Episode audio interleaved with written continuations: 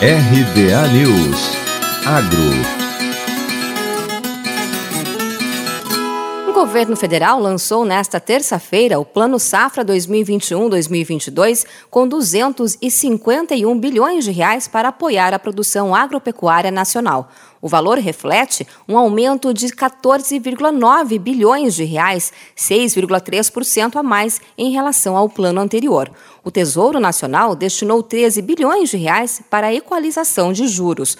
Os financiamentos poderão ser contratados de 1 de julho de 2021 a 30 de junho de 2022. Do total, 177 bilhões de reais serão destinados ao custeio e comercialização e 73 bilhões serão para investimentos. A ministra da Agricultura, Tereza Cristina, destacou que essa edição do Plano Safra garante a manutenção do agro como o setor mais dinâmico da economia, com destaque para a agricultura familiar. Nós priorizamos a agricultura familiar e os investimentos, em especial na agricultura de baixo carbono, que aumentou em mais de 100% neste plano.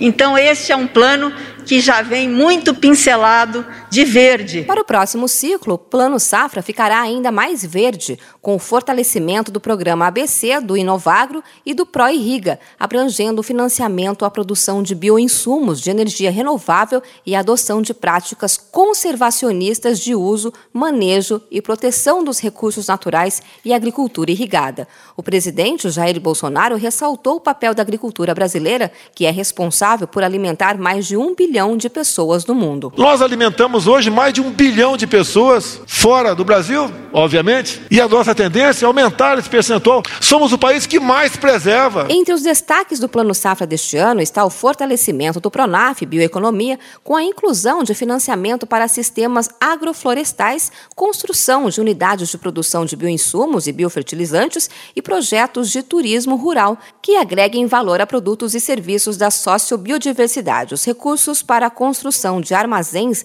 nas as propriedades também tiveram um aumento. Serão destinados 4,12 bilhões de reais, um acréscimo de 84%. De Campinas, Luciane Yuri.